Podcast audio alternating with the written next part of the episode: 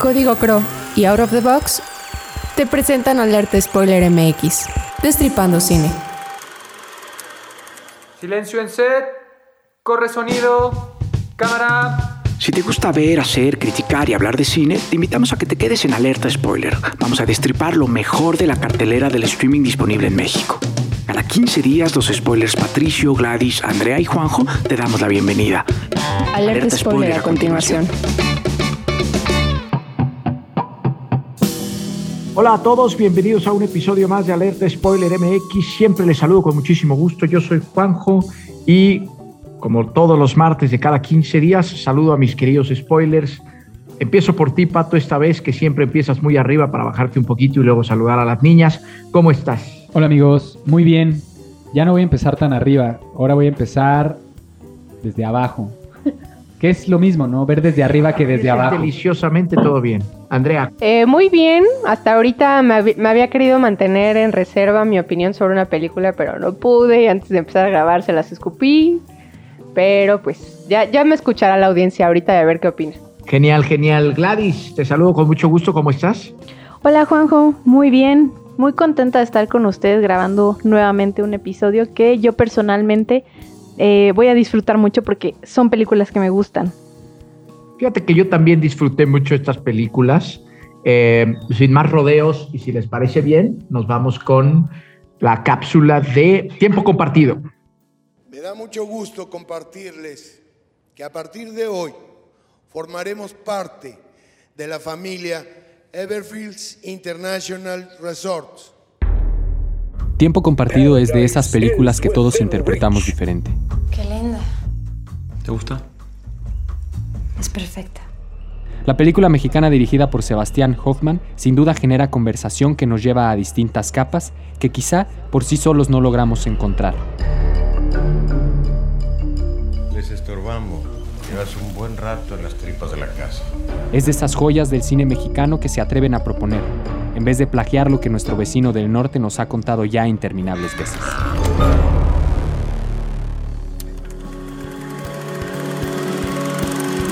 Código Crow es el periódico que te dará las noticias que necesitas para estar actualizado y poder opinar, criticar y decidir acerca de política, economía, contexto social y por supuesto cultura. y la forma en su conjunto es la consumación del más perfecto equilibrio. ¿Y sabes qué es lo mejor? Es gratuito. Lea las mejores plumas de Querétaro en códigocro.mx y síguenos en Facebook e Instagram como arroba código Crow y claro, en Twitter como arroba código Crow MX. Además, cada viernes encontrarás la columna oficial de Alerta Spoiler MX, donde no buscamos spoilearte, pero sí enamorarte del cine. Destripando Cine. Muy bien, ahí está. Cine mexicano. Dirige Hoffman. Tiene a Luis Gerardo Méndez en el protagónico, quien además fue premiado en el Festival de Guadalajara por su actuación. Eh, creo, que, creo que es una película más profunda de lo que nos muestra la- la pantalla, de lo que sencillamente podemos ver, que hay que interpretarla. Por lo que quiero empezar con Gladys para que me cuentes tu opinión y, y- y vayamos viendo estas posibles capas que hay ahí atrás. Cuéntame, ¿qué te pareció?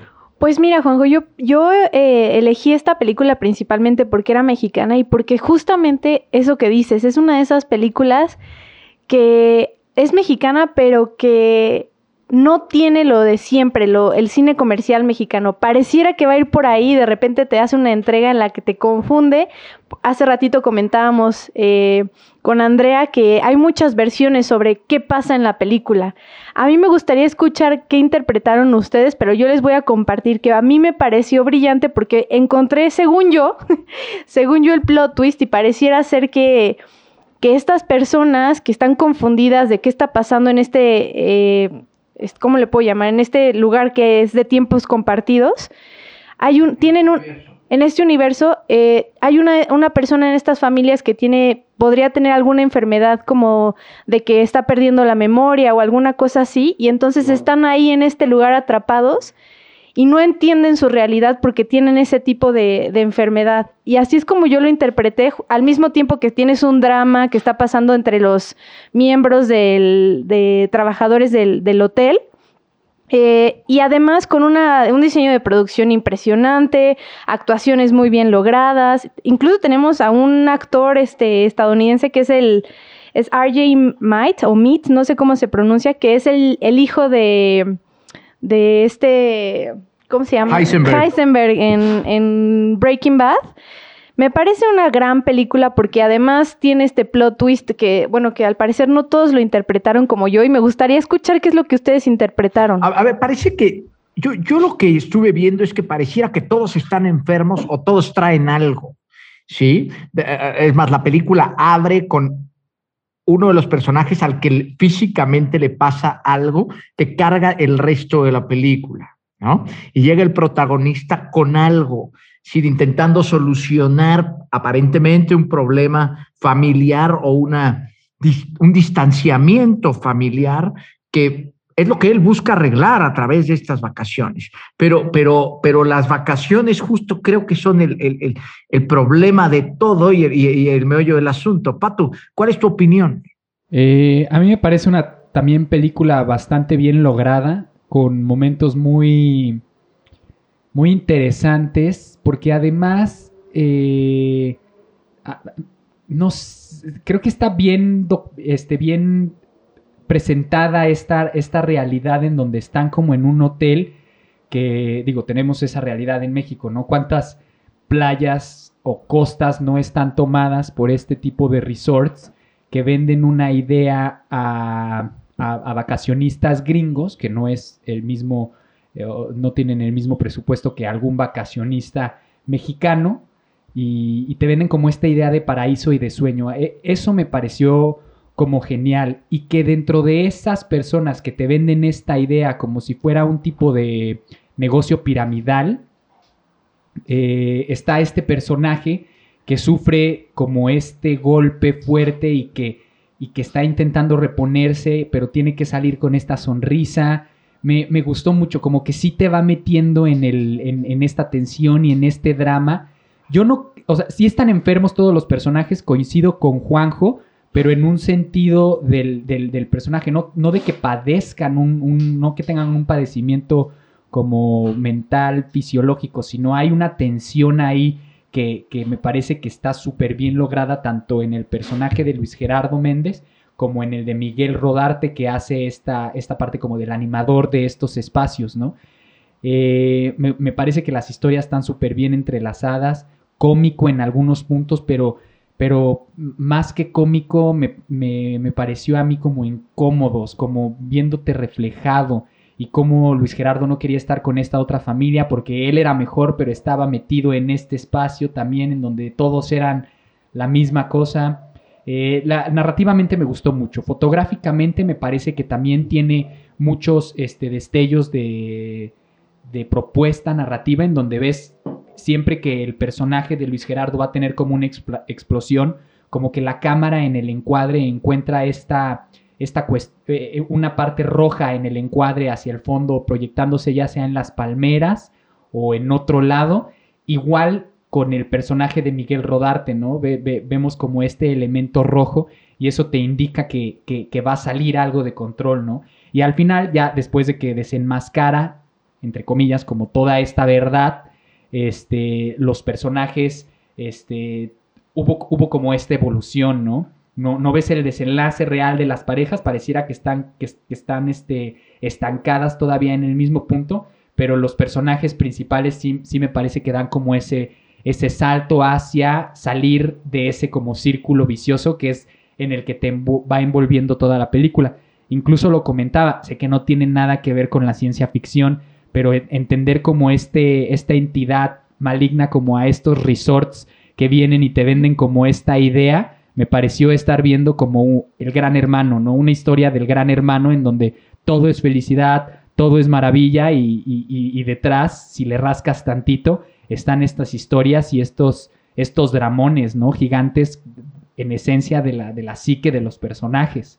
La fotografía, ya que te metiste en esa parte, a mí me hacía sentir como, más bien me, hacía cuestionarme si los personajes realmente estaban ahí o no, ¿sí? Porque no, no te lleva a una fotografía, más bien no te lleva una fotografía de paisaje o de retrato en donde se te antoje estar necesariamente en el lugar. Te pintan algo increíblemente bello, ¿no? Es decir, es un paraíso, no sé qué, y, no sabes si lo estás viendo o no. Andrea, ¿cuál es tu opinión general de esta película? Yo la verdad tengo que decir que no me gustó. Eh, me recordó un poco a I'm Thinking of Ending Things, que bueno, ustedes en esta mesa saben que detesté esa película. A esta no la detesté tanto, pero pues no me gustó, o sea, no entendí el punto. Probablemente me faltó reflexión ahora que los escucho, pero no entendí el punto de la película. Cre o sea, sí, me queda claro que es una película contemplativa, pero ¿para qué, no? O sea, de que si, si no pienso mucho más allá, digo, ok, el enemigo es este como conglomerado, ¿no? Pero el enemigo, ¿por qué? Porque sobrevendió una villa y pues realmente ellos no se tenían que quedar, ¿no? Se podían ir. No, no veía el punto de, pues hay que destruir al conglomerado y, y, son los malignos. O sea, como que yo, yo no entendía en dónde estaba que fuera o sea, tan malos, ¿no? Tampoco. Los personajes, pues no, no los terminaba de entender, ni sus comportamientos, ni las visiones que tenían. Me pareció tediosa. Eh, pues no sé, o sea, al final pienso, ok, es profunda, porque eso es lo que a, al parecer aparenta, pero pues cuál es lo que hay detrás de ello, es no compren tiempos compartidos o cuál es la reflexión atrás, ¿no? Fíjate que yo hubo un punto en el que pensé, como hablábamos eh, hace un par de episodios, de que Clímax era como un reflejo de la sociedad francesa. A mí me parecía que en esta de tiempo compartido, en este evento que le sucede a los personajes de tener que compartir una villa y estar ahí y luego esta otra entidad que está a cargo de una persona que viene de eh, Estados Unidos y te vende como esta idea de felicidad y de paraíso, pero que solo estaban ahí probando por si le salía bien el negocio o no, dije, claro, es, esto es la sociedad de México, ¿no? De estas personas que tienen que compartir esta villa, que son iguales, porque agarraron la misma oferta del tiempo compartido, pero no se reconocen como iguales. Pero eran Se familia. Eran que- familia. Es que eso es lo que te... No, es que realmente no son familia, porque hay una parte en la película donde el personaje de Miguel Rodarte le da el documento que la esposa, que era quien estaba haciendo la labor de venta con esa familia de... de este, se me fue el nombre ahorita. De Luis Gerardo. Gerardo Méndez. eh, tenía, el tenía el expediente y parte de ese expediente era esta otra familia ficticia que les estaban haciendo principalmente a la, a la esposa pasar un buen rato ahí, ¿no? Y encontrar como esta, esta sanación. Y al final la Gloria le pregunta al personaje de Miguel, ¿no? A, a Andrés, le dice, oye, ¿por qué lo hiciste, no? Y nada más se ve el personaje de Andrés rasurado con una sonrisa que es la primera vez que, bueno, lo ves al principio de la película sonriendo, fingiendo y luego le da como este ataque, ¿no? De ansiedad, que, que es como este momento físico que él tenía y se cae. Y después lo vemos ya al final sonreír como, como más tranquilo, ¿no? Entendiendo que, que en su cabeza que la libró como de ese mal, porque ella sigue enrolada en esto de es que es mi familia, ¿no? Y esta era mi oportunidad y a mí me pareció como un, no sé si claro, tal vez esa fue la lectura que yo le di, pero sí una idea como de un reflejo de esta, de, de esta sociedad, un poco como de la sociedad mexicana. A mí me, yo este sí lo interpreté como que eran familia y él estaba como este tenía un problema mental, como les había dicho. También creo que está esa lectura en donde sí se ve a este consorcio de los resorts que a mí personalmente sí me gustan y me encantan. Pato no tanto, pero sí, sí son esta como entidad este y me, pone a pensar un poco la reflexión de Pato, si aparte de la, de la lectura que yo le di, también tenía una, tenían una intención de decir, eh, ok, estos tiempos compartidos que se sobrevenden y que no están tan chidos porque te venden, como dice Juanjo, este paraíso que al final de cuentas llegas y está atascado de gente, atiborrado de gente y no es lo que realmente te vendieron, pero hay, hay, hay personas que cuando les ven la cara reaccionan de una manera, otras reaccionan de otra manera y otras reaccionan de otra, de otra manera. Y está esta parte en la película en donde a una de las, de las, bueno, no sé si llamarle protagonistas, le ofrecen un puesto en la que ella tiene que ir a vender en este como es eh, Pyramidal Scheme eh, estos tiempos compartidos. Y entonces me hace pensar que a lo mejor también se trata un poco de eso la película, ¿no? De hacer una crítica a este tipo de ventas y en cómo nosotros formamos parte de ellas. eh, y cuando nos ven la cara, intentamos verle la mejor forma, de ver de la mejor forma las cosas, pero hay gente que no y que se queja y entonces a ellos son a quienes llamamos locos, ¿no? Y me, me, lleva un poco a estos videos de utilizar la cámara y de, ya me estás, ya me levantaste la voz y te empiezo a grabar, ¿no? Y te voy a demostrar cómo tú eres la loca y te expongo. Entonces no irá también por ese lado como para intentar ver que el protagonista estaba exagerando y, llevarlo como un poco a la locura y entonces ahí deslegitimar lo que yo vi en una primera instancia. ¿No les parece que puede ir como también para ese lado?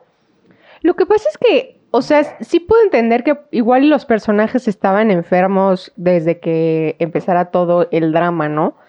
Eh, tal vez. O sea, soy yo cuando vi la película, no lo interpreté. Entonces a mí me pareció un poco exagerado lo que estaba pasando. Yo decía, a ver, por el hecho de que te encerraron en una villa, ojo, tú no quisiste por el dinero lo que sea y te decidiste quedar, pero por el hecho de que te encierren también y te vayan a compartir una villa con otra familia, no te vuelves loco, ¿no? O sea, como que en ese sentido, o sea, no me hacía sentido el desenlace de los personajes.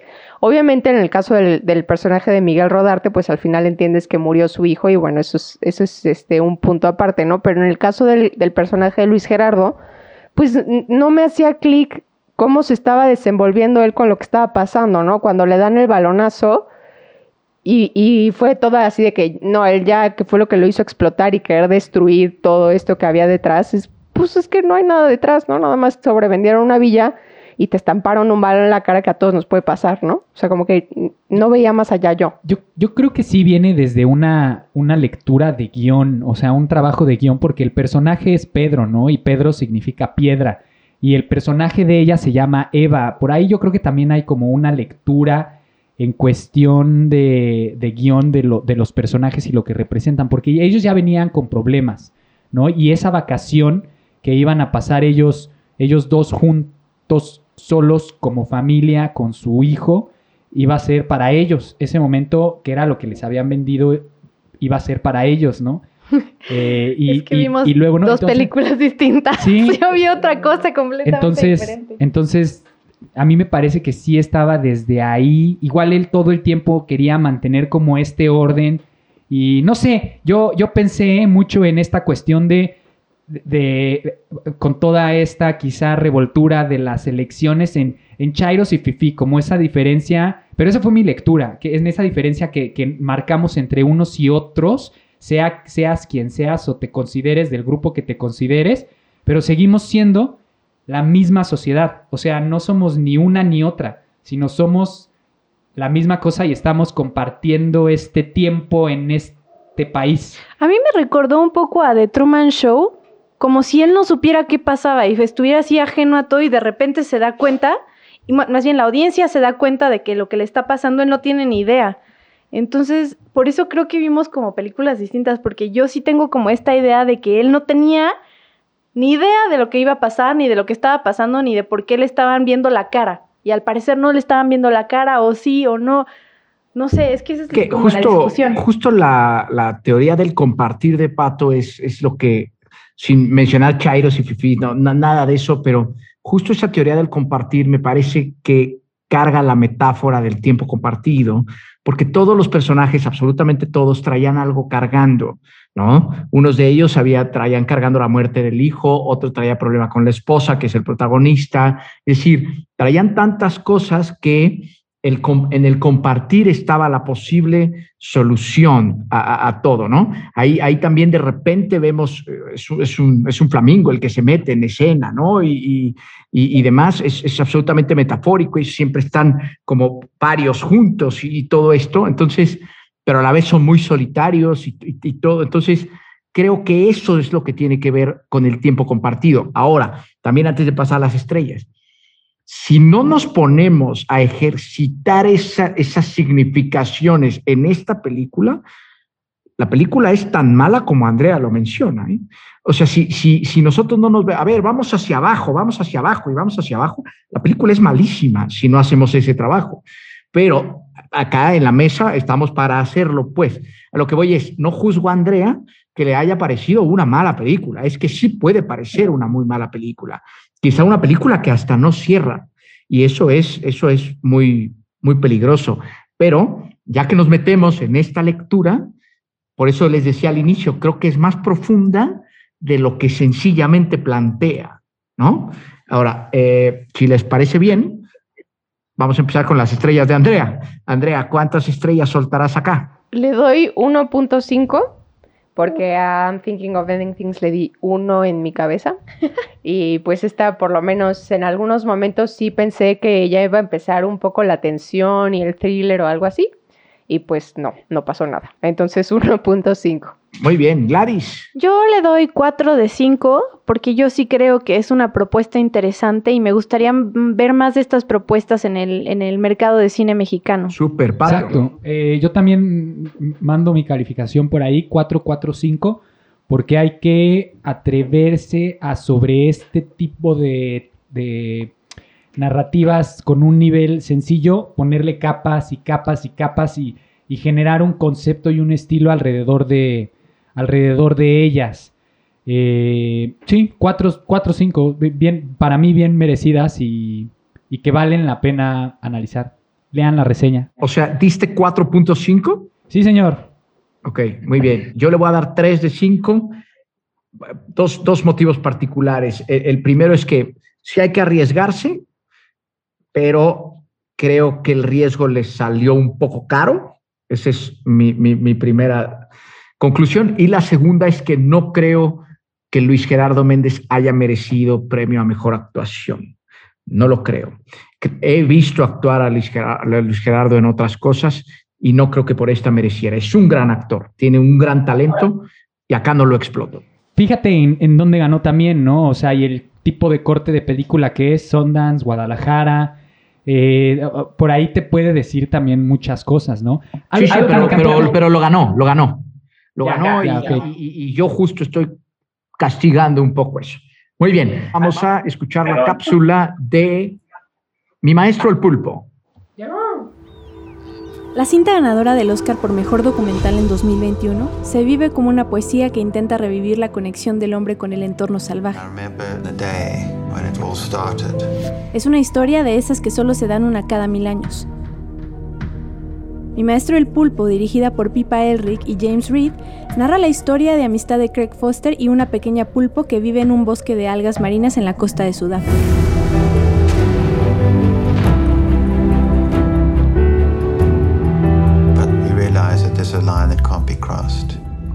Entre suerte fortuita y un gran montaje, Mi Maestro el Pulpo se convierte en una de esas películas que sin duda cualquier ser humano debería ver en su vida. Part of this place, not a visitor.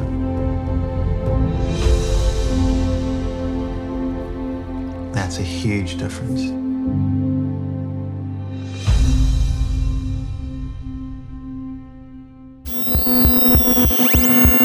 En Alerta Spoiler MX también amamos la música. Out of the Box es el canal de radio en YouTube dedicado a la creación de sesiones en vivo para músicos emergentes, con propuestas exquisitas y rebeldes.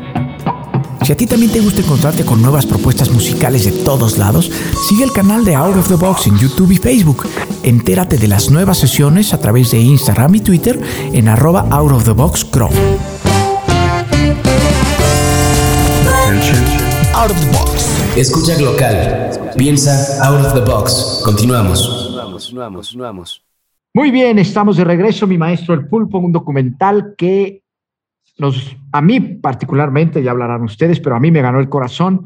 Me dolió que le ganara esa propuesta chilena eh, de, ¿cómo se llamaba? El agente topo, pero creo que hacer una relación con un pulpo merece, merece el premio. Y eh, lo merece bien, además, dirigida por Pipa Elric y James Reed, sudafricana, propuesta sudafricana. Andrea, quiero empezar por ti porque te quedaste con mal sabor de boca en la película pasada. Quiero escucharte cómo te sientes con esta. Ay, este sí me gustó un buen. Eh, agradezco la oportunidad de haber visto un documental así, porque realmente cuando en la vida vamos a tener la oportunidad de ver cómo se entabla una amistad con un pulpo, ¿no? O sea, realmente es algo que si te lo platican dices, sí, cómo no, ¿no?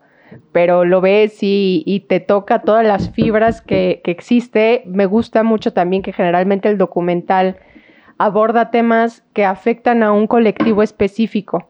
Este, este documental realmente es, es individual, ¿no? Es sobre una amistad entre dos especies diferentes gira en torno a una persona y a su amigo pulpito, nada más, ¿no? Y realmente que dices, ¿qué tan relevante puede ser esto, no? Pero realmente las enseñanzas que nos da la naturaleza merecen un documental, un documental que fue bien logrado y que se sintió íntimo y agradezco mucho. Creo que dices algo bien importante. ¿Cuántas veces vamos a poder ver esto? Yo te la respondo una vez. Es la vez que lo vas a ver, porque no es común la amistad entre especies de esa manera. Fíjense una cosa, hace poco mi esposa me preguntaba, oye, pero ¿qué relación hay entre estas dos películas que escogieron? ¿no? Como que no, digo, mira, no necesariamente tiene que haber una relación entre una y otra, pero acá sí la hay. Y justamente en una no saben compartir y en la otra comparten todo dos especies completamente distintas. ¿no? Si le buscamos, la encontramos. Gladys, ¿cuál es tu opinión de esta película? Ay, yo la amé. De hecho, antes de, que la trajéramos aquí al, programa, eh, un amigo mío que tiene un blog de cine que se llama Un Mundo Feliz, vea, este, léanlo porque escribe muy chido y, habla de muchas películas, me invitó a hacer una reseña y justo me, me tocó esta película. Y bueno, me senté a escribirla y yo lloraba. Así, mientras estaba escribiendo la reseña, lloraba porque para mí la naturaleza es algo, es lo más hermoso que existe en el planeta y muchas veces me siento muy alejada de ella y esta película me dijo, me recordó que tenemos que, tenemos que disfrutar cada vez que estamos paradas junto a un árbol, cada vez que salimos de la ciudad y encontramos abejorros, escarabajos, este, vacas, ¿no? Eh, detenerte y verlas y ver cuál es su contexto y observar y detenerte a ver que, que tu mundo no es el de ellos y que a veces pasamos nuestra vida como si fuéramos visitantes en un país en lugar de realmente juntarnos y sentarnos y escuchar lo que la gente de cada país tiene que decir para sentirnos parte de ese contexto. Y creo que todo esto que, que, mencionan de, de, por qué le ganó a la gente topo, sin duda tiene que ver con que es una de las cosas que una en un millón. ¿Quién iba a pensar que, o sea, número uno, eh, el, el, protagonista era un cinefotógrafo, ¿no? O sea, si hubiera sido cualquier otro buzo, yo le decía a Pato, igual no hubiéramos tenido esta historia porque a lo mejor no se le hubiera eh, eh, ocurrido ir y grabarlo, ¿sabes? Pero a él sí, y se le ocurrió ir, irlo a grabar desde la postura de él como cinefotógrafo. Entonces es, es un documental de uno en un millón y por eso se merecía ese premio y todos los que ha ganado hasta ahorita. Y yo sí lo llevo como muy cercano a mi corazón. De hecho, hace un, hace un par de meses yo les preguntaba a la gente, Oigan, ¿qué películas buenas de animales existen? Hay muy pocas, ¿no? Y bueno, en lo que va del año he visto tres que me han marcado y que no tienen nada que ver con eh, Baby el Puerquito Valiente o 12 Perros de Navidad o lo que sea. O sea, son películas complejas que sí llenan, eh, llenan de narrativa y llenan de símbolo nuestra vida y que valen la pena ver y eso me encanta verlo en el cine. La, la, producción, eh, el, desarrollo creativo, narrativo de, este proyecto es sumamente complejo. Eh, la investigación se fue dando sobre la marcha, pues. ¿Qué, ¿Qué, piensas de todo esto? Fíjate, yo no sabía, Gladys me compartió que la persona que es el personaje principal, bueno, está el maestro Pulpo y está el cinefotógrafo, ¿no? Él no fue, o sea, él como cinefotógrafo se dio a la tarea de ir todos los días, ¿no? Y se llevaba su cámara y empezaba a fotografiar, porque él eh, buceando, no buceando, este, snorkeleando, porque no es buceo, no iba con equipo, él iba nada más snorkeleando, ni siquiera snorkeleando, tiene un nombre, no específico eso, como free diving, ¿no? Eh, él era fotógrafo, entonces él empezó a documentar y no fue sino hasta después que llegó como este equipo que dijo, oye, tu historia está súper chida, vamos a hacer la documental. Entonces, él no fue quien, quien desde un principio tenía pensado hacer el documental, sino él iba porque venía huyendo de, de, querer hacer cine y, y, crear estas ficciones. Él decía, hay una parte en el documental donde dice, yo, yo, no, yo no podía ponerme detrás de una cámara ni detrás de una sala de edición porque no, no me llenaba, ya no quería estar ahí. Y fue hasta que empezó a hacer esta actividad antes de conocer al pulpo, que entonces dijo, oye, estoy otra vez inspirado para sacar la cámara y, retratar esto que estoy viendo. y ya luego conoció al pulpo y empezó a hacerse, a, hacerse parte de ese contexto, de ese entorno y, y me gusta también que al final de la película te dicen, este, su labor sigue, ¿no? Y ahora está como este centro marino que procura eh, salvaguardar este, las selvas marinas que tienen un nombre específico, ahorita no recuerdo. Eh, entonces está bien interesante el proceso porque no era, no era con la idea en la cabeza de querer generar una ficción. Él lo hacía porque de verdad quería conocer la vida de este y, y nada más documentarlo, no necesariamente tener en mente la finalidad de esta historia la voy a contar porque creo que, creo que en ese punto en el que quieres a fuerza sacar esta historia y contarla y articularla de una manera ficticia, creo que en ese paso se puede llegar a perder algo que, que a diferencia de tener nada más como este impulso de documentar. Y creo que él primero hizo ese proceso y ya en la labor de hacer el documental y ensamblarlo y el montaje, quizás sí regresaron a hacer algunas tomas extras para ahí terminar de contar la historia. Digo, de entrada, la fotografía submarina, maravillosa, ¿no? Y, creo que sigue siendo tan maravillosa la fotografía marina porque conocemos más del, del espacio que realmente de lo que hay en, en, en, nuestro, en el fondo del mar. Y me gustaría también comentar acerca de lo que decía usted, señor, que que de, del tiempo compartido. Yo también tuve esa reflexión, ¿no? Esta persona entregándose completamente a ese, a ese pequeño espacio marino, porque, porque tú ves en las tomas y es, ves como está rodeado como de selva y es, es un cabo, no es, no, es, no es como todo el mar, sino es nada más en esa pequeña porción en el que él decidió hacerse parte de ese contexto. Y entonces yo reflexionaba en nuestras ciudades, cuántas veces nosotros conocemos siquiera a nuestro vecino, caray, ¿no? Y, y, y, entonces, pero vivimos ahí y eso nos hace forzosamente parte de ese contexto o nada más estamos como invitados en ese contexto. A mí también me hizo esa reflexión. Coincido mucho con Gladys en esta parte de la naturaleza porque él llega a un punto en el documental donde también habla de, de que a él le gustaba como en su momento él vio a estos cazadores que pasaban como este conocimiento, a él le gustaba esa sensación y ese sentimiento de él poder transmitir ese conocimiento también a su hijo y que a su hijo también le empezara a interesar y quizá llevarlo a otro nivel ese conocimiento. Y por eso, de hecho, no es buceo, e, porque él decía, yo soy yo y tengo que adaptarme a esto con lo que tengo. ¿Y qué tengo? Mi cuerpo. Y por eso él decide no ir con un tanque de oxígeno para ver cuánto más tiempo puede aguantar abajo de, del agua, ¿no? Pero sí creo que a pesar de que hizo todos estos esfuerzos y que el documental nace de una intención súper buena y súper chida y súper eh, fortuita, cuando lo agarra alguien más, sí lo tocó y sí lo llenó de rosas y sí se siente que está demasiado cursi.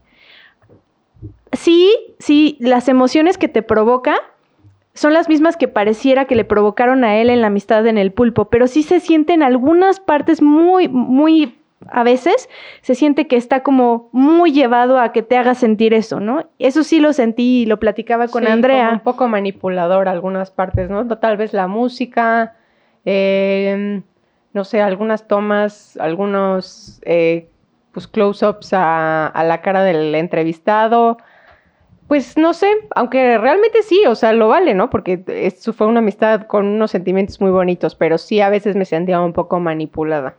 Es pero, eso, un documental eh, de Netflix, como, o sea, como que el estilo no me encantó, el mensaje, lo que te dice, exacto. la historia es bellísima y esta relación que puedes lograr con tu entorno me parece maravillosa está cursi. Pero, lo, o sea, está cursi por el, cómo lo, lo, llevan a eso, porque obviamente lo tienen que llevar a la retórica del humano, al entender las emociones, ¿no?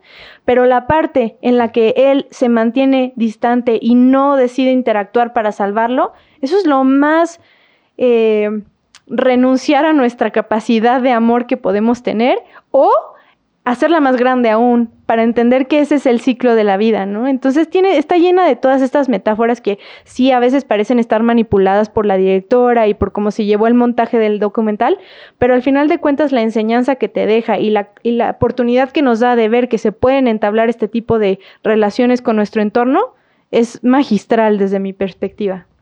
A ver, respecto a la autenticidad, a mí, a mí me surge una pregunta aquí que les tengo a ustedes. ¿Lo cursi es malo o es feo? No es, no es malo, o sea, yo creo que aquí igual y igual, sí, igual y igual el término correcto no es que no es lo cursi, sino lo manipulador, ¿no? A mí sí me parece. Sí.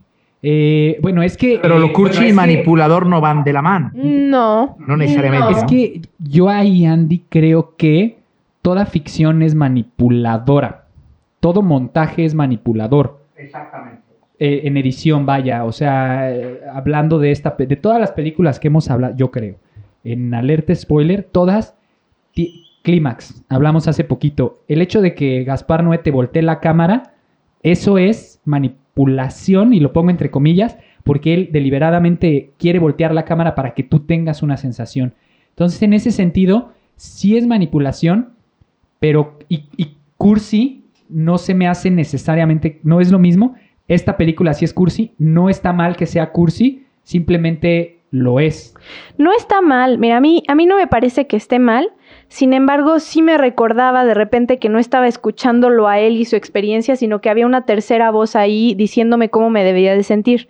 Y eso es lo que a mí... La voz del montaje. La voz La del voz montaje, exactamente. Y de, y de una dirección aparte. Y de la dirección. Y en ese momento como que me sacaba un poquito y me decía, acuérdate que estás viendo una película, ¿no? Así las cosas no fueron tal cual, pero entiendo por qué está construido así y entonces ahí es cuando ya digo, ok, va, se vale porque quieres comunicarme eso y lo logras comunicarme y está chido. Pero si no lo hubiera sentido, si lo hubieran manejado a lo mejor con una música no tan así, no sé, alguna otra cosa quizá no me hubiera sentido que me sacaba de esa emoción tan fidedigna que me daba él cuando me hablaba de su relación. Hay una parte en la que eh, me, causa mucha, mucha curiosidad que no se refiere a él como it, porque este, este, este eh, documental es en inglés y en inglés it es para un objeto o una cosa, le llama por she, ella, ¿no? Y eso no necesitaba música, o sea, que le llamara a, la pulpa ella, para mí eso ya era muy, mucho más bello que cualquier emoción ficticia que me pudiera ocasionar una canción. No sé si se entiende un poco hacia dónde iba mi comentario de lo cursi.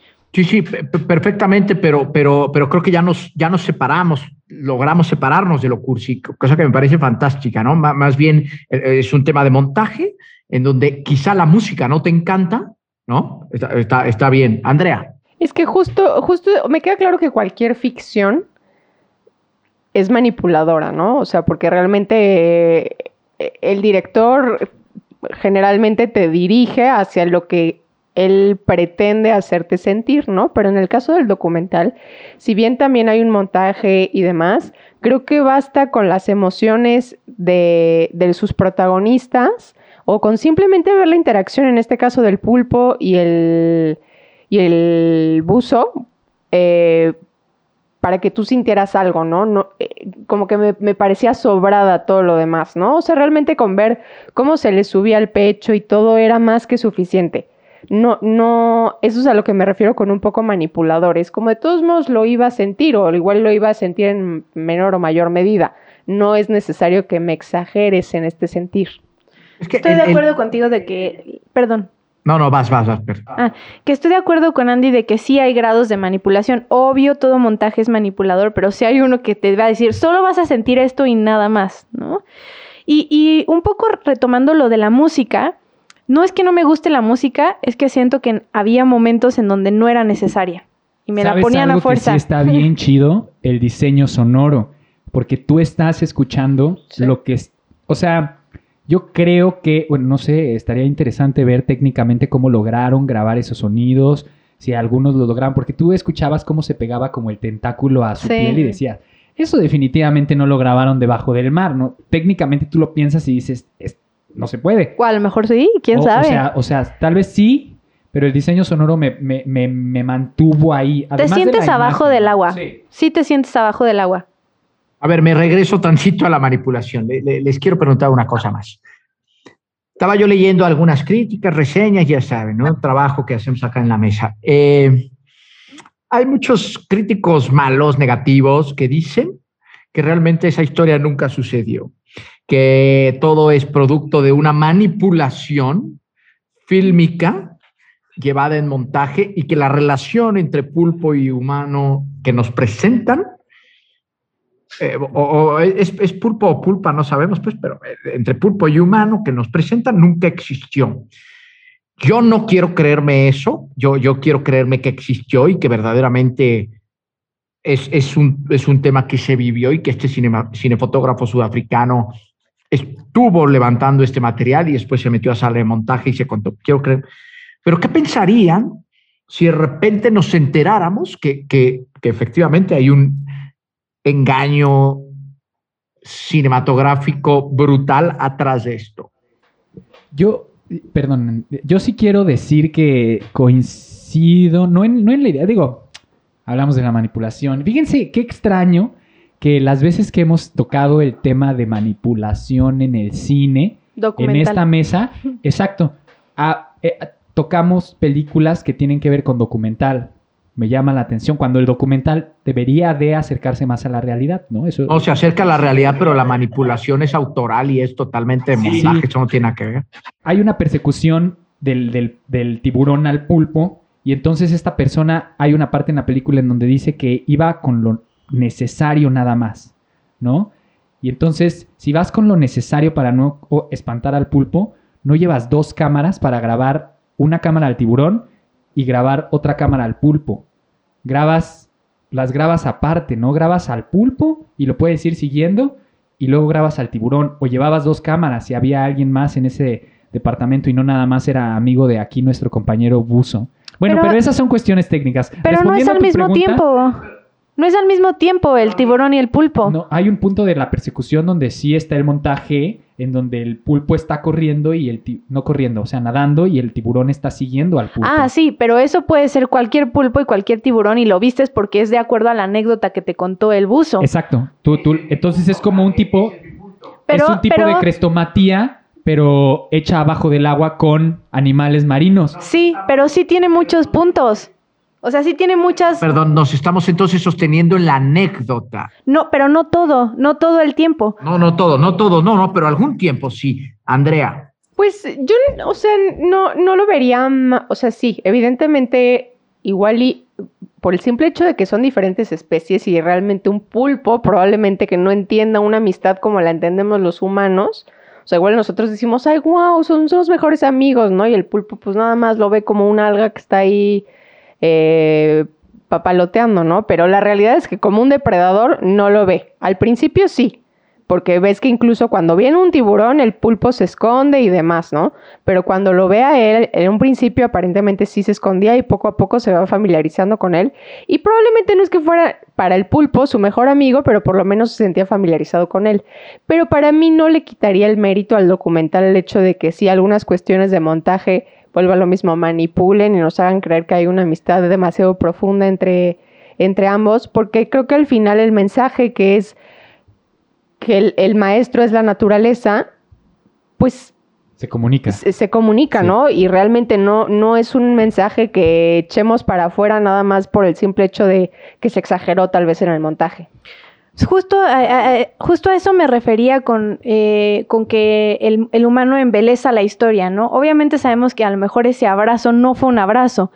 A lo mejor no le dio como un último beso, no se despidió, fue casualidad, lo que sea. Pero a mí lo que me hizo pensar que realmente sí existió como toda esta amistad no fue en esas partes melosas en donde jugaban, en donde hacía sus torbellinos, en donde se sentía cómodo con él, sino cuando lo utilizó a él para cazar. Ahí fue cuando, me- cuando sentí que eh, Craig Foster, sí, sí es Craig Foster, bueno, es- este buzo, No, era el productor, él. bueno, el, el- el protagonista, cuando lo utiliza para cazar, es ahí donde yo dije, este, esta, este C, este pulpo, ya lo hizo parte de su entorno y se siente tan cómodo con él que lo utiliza como parte de su, de su contexto para sobrevivir. Ahí es en donde todo el objetivo y la naturaleza y poder coincidir con eso cobra todo ese sentido. No los abrazos, no los besos, esos son invenciones humanas. Pero Ajá. la capa Ahí pero está lo cuando, cursi. claro, cuando lo utilizó para sobrevivir él, para poder comer, para poder sobrevivir, ahí es donde realmente se vio que sí hubo un vínculo entre los dos. Andrea, para pasar a las estrellas, cierra, por favor. Creo que en general ese es el problema que tenemos los humanos, ¿no? O sea, realmente querer ver todo, todo el lenguaje de la naturaleza como nosotros nos comunicaríamos, ¿no? O sea, el hecho de, del beso y el abrazo y demás probablemente son, son conceptos que un pulpo no tiene y no porque sea una especie menor, simplemente porque es una especie diferente que no tiene este lenguaje, ¿no? Y creo que es un error que tenemos en general, ¿no? Lo vemos simplemente con los perros, que es el, el animal con el que más interacción tenemos, por regla general queremos que se comporte como nosotros queremos que se comporte un perro, como nos enseñaron, y siéntete cuando yo te digo que te sientes y demás, ¿no? Y a veces ni los dejamos ser perros. Entonces realmente es, pues, no nos gustan los perros, nos gusta un perro que sea sumiso a nuestras órdenes, nada más, ¿no? Entonces creo que es en general lo que puedo yo rescatar de, digo, de todas las cosas que rescato de este documental es eso, ¿no? Entender la naturaleza con el lenguaje que tiene cada especie, respetarla como tal y, no creernos, superior a ellos, ¿no? Es la peor falacia que puede existir. Yo quiero abonar a ese comentario una experiencia que tuve hace un par de semanas en donde estuve en una expo canina, en donde los estaban los creadores y además están los manejadores, ¿no? Que son estas personas que dirigen a los perros mientras están en su exposición. Pero los criaderos, los creadores se esforzaban tanto en peinarlos de tal forma a los perros. Es más, hasta les rasuraban las pelotas a los perros para que se les vieran brillantes a los compañeros cuando caminaban en la exposición. Entonces yo estaba que no lo podría, no lo, no lo podía creer porque decía, neta, neta nos hace falta Pobres perros. todo este, toda esta idea sobre lo que tiene incluso que ser un, un ser humano. Y sí, pero ya nos estamos extendiendo. Eh, coincido, sí, nos hace falta mucho desprendernos de nuestra idea del lenguaje universal porque es, es solo entre nosotros que funciona ese lenguaje. Muy bien, bueno, el documental es anecdótico, es manipulador y me fascina que sea así. Andrea, estrellas. Le doy 4 de 5 por justamente esta música, tal vez montaje, un poco sobrado en algunos momentos. Técnicamente me pareció superior eh, el agente topo. En narrativa, en la historia que, que plantea, pues sí es, es, más interesante, tal vez este. Entonces, 4, 4 de 5. Perfecto, Gladys. Yo le doy 4.5 de 5. A mí les digo, sí me gustaba la música, incluso en mi reseña les decía, pongan el soundtrack antes de leer mi reseña. Pero sí, te digo, esta, esta parte de llevarlo muy a lo humanista en la cuestión de sentimientos, a mí a veces me dejaba como ver que era algo que me estaba manipulando. Pero es una historia bellísima, véanla y ustedes van a decidir si sí o si no. Patrón. Pues yo le daría 5 porque es un colega cinefotógrafo, un Rosalío Solano, entonces la neta, esas imágenes y entender la luz en otro medio me parece soberbio. Entonces sí le doy un Rosalío, a pesar de que al final, carnal, me pareció cursi tu obra, entonces invítame a hacer tus montajes. Ahí está, muy bien. A mí lo cursi no me parece malo, no necesariamente me parece malo. Yo, a diferencia de ustedes, creo que la manipulación es fantástica y es parte del autor y que se cuente en la sala de montaje me parece genial. Es lo que un autor debe hacer y no nos engañemos, es lo que todos como autores buscamos hacer. Se lleva un Rosalío Solano de mi parte y cuéntanos, Pato, ¿qué vamos a ver en estos 15 días? Eh, pues miren, eh, tenemos de frente un par de películas maravillosas. Por un lado, tenemos, a mí me sorprendió mucho cuando vi Suspiria de Luca Guadagnino, después de haber visto Call Me By Your Name, que es una de las películas que tenemos para nuestra siguiente sesión. Este, échenle un ojo, esa película se grabó únicamente con un lente, es una maravilla cinematográfica también. Y por otro lado, tenemos al infiltrado del Ku Klux Klan, eh, los invitamos a que nos compartan cómo lo dicen ustedes. Eh, y pues ya, ambas están en Netflix. Para que no se confundan, como yo. Ahí están, ambas en Netflix. Nos escuchamos dentro de 15 días. Síganse cuidando y hasta el próximo episodio. Bye. Bye.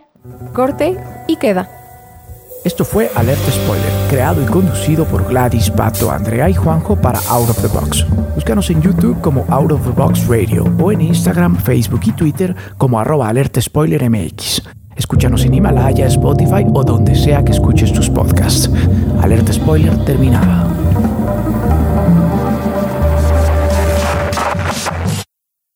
Out of the Box.